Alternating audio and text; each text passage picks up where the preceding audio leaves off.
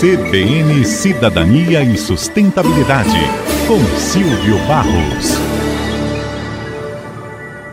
O Brasil começa o ano de 2024 com um protagonismo forte na área da sustentabilidade. O governo federal lançou na semana passada um grupo de trabalho, o GT de Sustentabilidade Ambiental e Climática do G20, e apresentou as suas prioridades para os próximos meses. Um dos focos do GT será articular as ações das 19 maiores economias do planeta e também a União Europeia e a União Africana para enfrentar a crise climática e proteger o meio ambiente. Esse grupo de trabalho integra os esforços da presidência rotativa do G20, ocupada pelo Brasil em 2024, para facilitar a participação dos atores da sociedade civil no processo oficial. Esse grupo será presidido pelos Ministérios do Meio Ambiente e Mudança Climática e pelo Itamaraty. A proposta é somar o conhecimento técnico, científico e as ideias inovadoras, as melhores práticas e experiências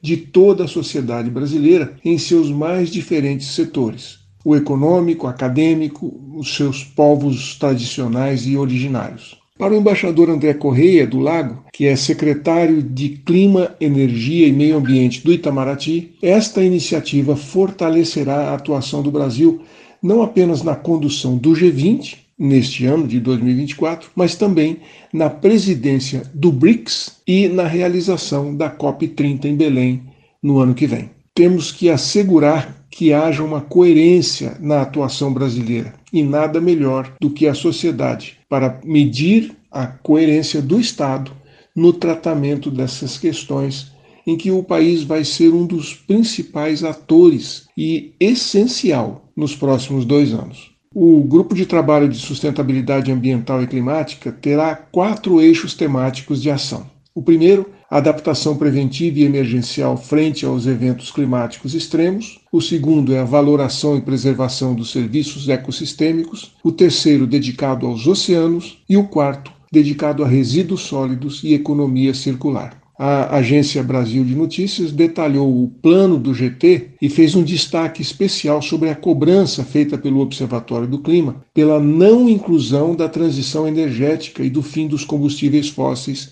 na agenda de discussão do grupo.